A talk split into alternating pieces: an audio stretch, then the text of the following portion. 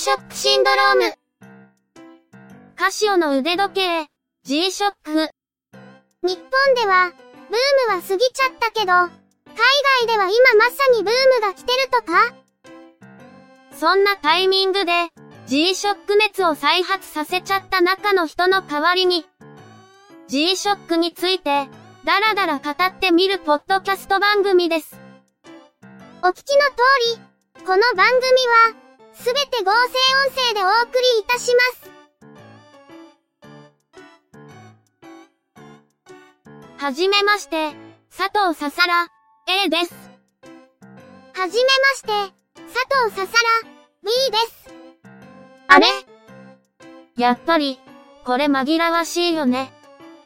それは、チェビオ、クリエイティブスタジオの有料版を買わない、中の人が悪いと思うのね。でも、買ったら買ったで、多分どっちかがお払い箱じゃない？ストップ。つうか、番組の冒頭から内輪話ばかりしてたら、リスナーさんがストップボタンを押しちゃうでしょうが。正直、すまんかった。というわけで、この番組は、チェビオ、クリエイティブスタジオ、という合成音声ソフトウェアを使って、声を作っています。中の人が有料版を買わないので、無償版で一人二役みたいなこと。だから、それ言うなってば。いいから、番組の説明言っちゃって。この番組は、カシオの腕時計、G-SHOCK について、だらだら語っていこうと、まあそういう番組です。もともと、中の人は、G-SHOCK が昔から好きだったんですけど、つい最近、G-SHOCK 熱を再発させちゃいまして。まあ、その思いのはけ口のような感じで、この番組を作成することになったようです。もともとは、家電製品全般の番組を作ろうとしてたけど、ネタが集まらなかったんだよね。いや、それはばらさなくていいから。電気やウォーカーさんのパクリっぽいからやめたなんて、あんまし言えないし。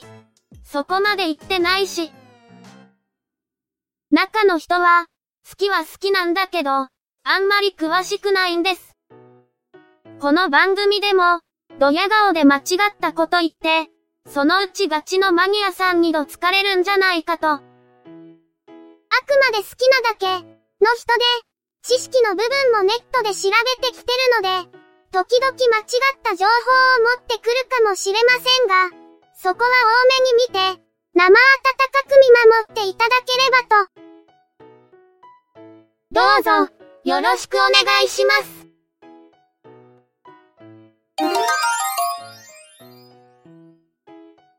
と、いうわけで、何から話そうか？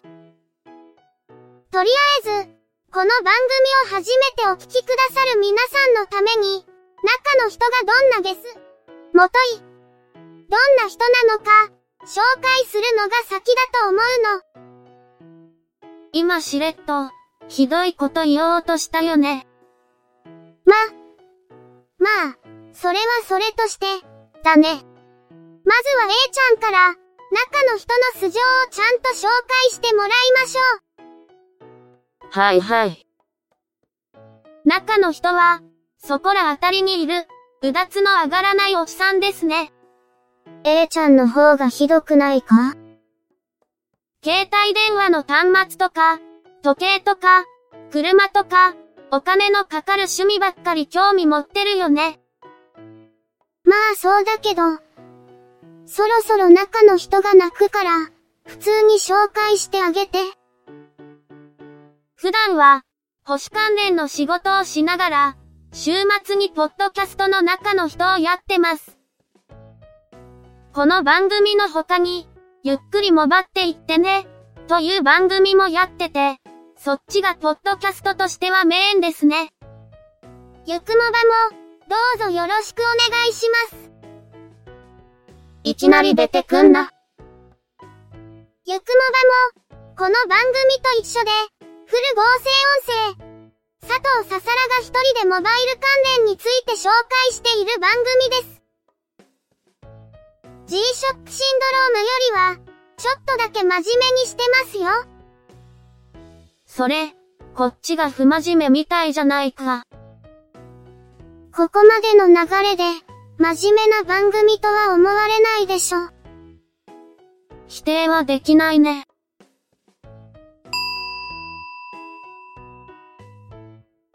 そろそろ、中の人と G-SHOCK について、ちゃんと話さないと、ね。もうそろそろ、ストップボタンを押してる人もいそうだけど。中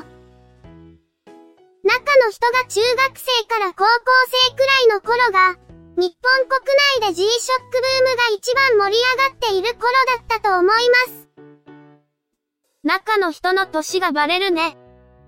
でもその頃って、中の人はそんなにお金なかったし、何より人気があるモデルはすぐ売り切れて買えなかったし。実際に G-SHOCK を初めて買ったのは、ブームが少し冷めてきた頃。中の人が社会人になって、ちょっとお金ができた頃ですね。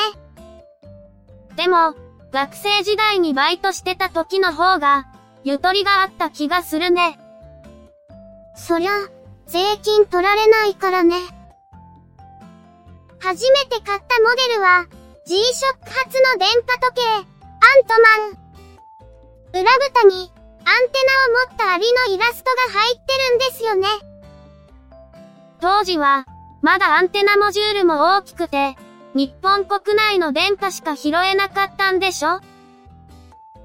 そうそう。福島局、大高戸屋山標準電波送信所と、九州局、鋼山標準電波送信所。しかもこの時は、両方同時に受信できなくて、福島局モデルと、九州局モデルが別々だったらしいよ。九州局モデルは、型番が GW1009、最後に九州の9が入ってるんだよね。あ、数字の9じゃなくて、クイーンの9ね。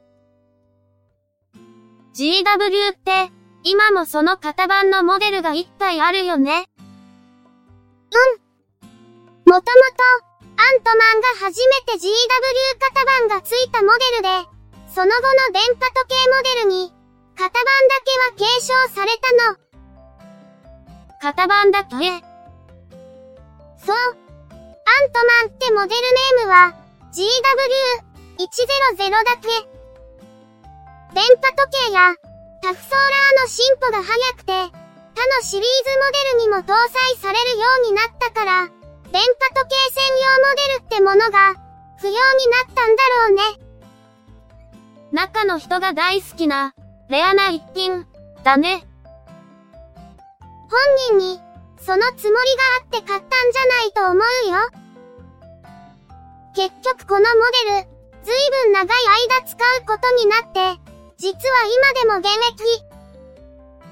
え、もう15年近いよ。バンドとか、ベゼルとか、ボロボロじゃないの？その通り。バンドはもうオリジナルが切れて使えなくなって、しばらく腕時計としては使えませんでした。先日、純正品ではないバンドを取り付けて、二度目の電池交換をメーカーに依頼して、ついこの間、現役復帰したばかり。ベゼルはまだそんなに傷んでないから、まだしばらく使えると思います。使い込んでこその G-SHOCK だね。でも、そんな古いモデルばかり使ってるんじゃ、メーカーさんも商売上がったりだよ。大丈夫。こないだスカイコックピット GW4000A を買ってるから。あと、クレイジーゴールドも買ってたよ。なんか、いきなり実用性ゼロのモデルネームが出てきたね。まあ、あれはネタで買ってるようなもんだしね。また悪い癖が出てるじゃない。収集癖ってやつが。自重してもらわないと、本当に必要なものが買えなくなるから。まあ、大丈夫なんじゃない？今回はこの辺で締めていこうと思いますが、今後は製品レビューや新製品情報、豆知識的なお話など、だいたい10分から15分の中でやっていこうと思います。更新ペースは、多分2週間か3週間に一度。あまり間が空かない程度に更新できればいいですね。次回は、もうちょっと G-SHOCK についての話をしたいですね。変に脱線しなければ、ちゃんと話せると思いますけどね。余計なちゃちゃを入れなきゃ、脱線しないと思うけどね。では、これに懲りずに、また聞いてくれたら嬉しいです。また次回、よろしくお願いします。